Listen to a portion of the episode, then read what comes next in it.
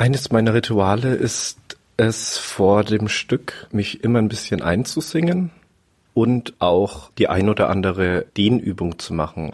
Wie kann ich mir diese Gesangsübung denn vorstellen?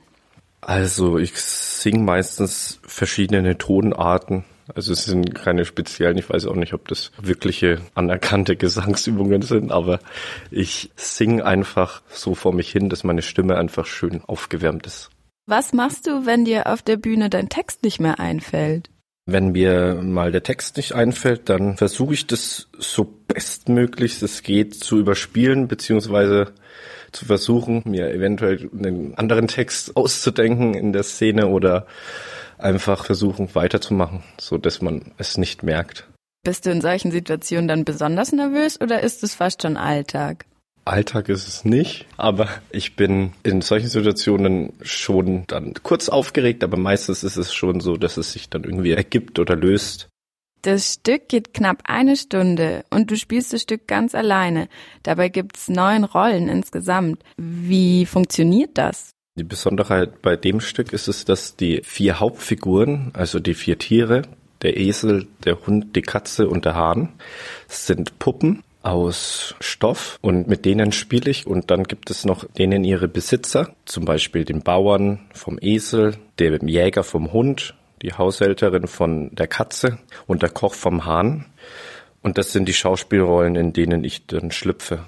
Und kann es manchmal nicht ein bisschen schwer werden, sich so viele Rollen auf einmal zu merken?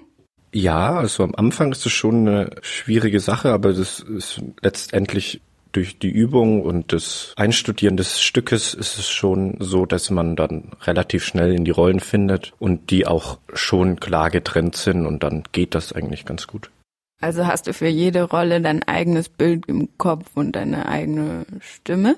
Genau, ja. Für jede Rolle ziehe ich mich immer ein bisschen um. Also meistens sind es Kopfbedeckungen, andere Kopfbedeckungen oder am Kostüm eine leichte Veränderung. Und dadurch ist es schon so, dass ich relativ schnell in die Rolle reinfinden kann und auch über die Stimmfarbe und die Textarten natürlich der jeweiligen Figuren kann ich die dann schon ganz gut trennen. Kurzwelle, das Kindermagazin auf Radio Feuerwerk 92.4. Besonders gern habe ich die Szene zwischen dem Esel und dem Hund, wie die sich kennenlernen, weil sich dabei eine interessante Freundschaft entwickelt, weil der Esel ist frisch von seinem Besitzer abgehauen und in diesem Moment sehr glücklich und fröhlich und der Hund wurde von seinem Besitzer verjagt und ist letztendlich sehr traurig und niedergeschlagen. Doch als der Hund den Esel trifft, wird er von diesem aufgemuntert und es entwickelt sich eine schöne Freundschaft und sie ziehen gemeinsam weiter. Kannst du uns die Szene vorspielen? Ja, sehr gerne. Hier ist ein schönes Plätzchen zum Ausruhen. Endlich frei. Und so eine schöne Aussicht. Und so viele schöne Leute. Ja, das Leben ist schön. Das Leben ist ein Jammertal. Nein, das Leben ist schön. Das Leben ist nicht schön. Hä? Da jammert doch jemand. Ich nicht. Hallo? Ist da wer? Nein. Ein Hund? Sag an, was jappst du so, pack an? Ach, weil ich alt bin und jeden Tag schwächer werde, auch auf der Jagd nicht mehr fort kann. Da hat mein Herr mich wollen totschießen. Da hab ich Reis ausgenommen. Auf der Jagd? Was macht man denn da? Äh, warte mal. Ich, ich komm mal hoch. Ich bin der Hasso. Und ich, ich bin der Rudi. Danke, Nando.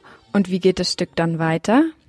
Der Esel und der Hund, die treffen dann auf die Katze und den Hahn. Und die vier Tiere werden Freunde und wollen gemeinsam nach Bremen ziehen.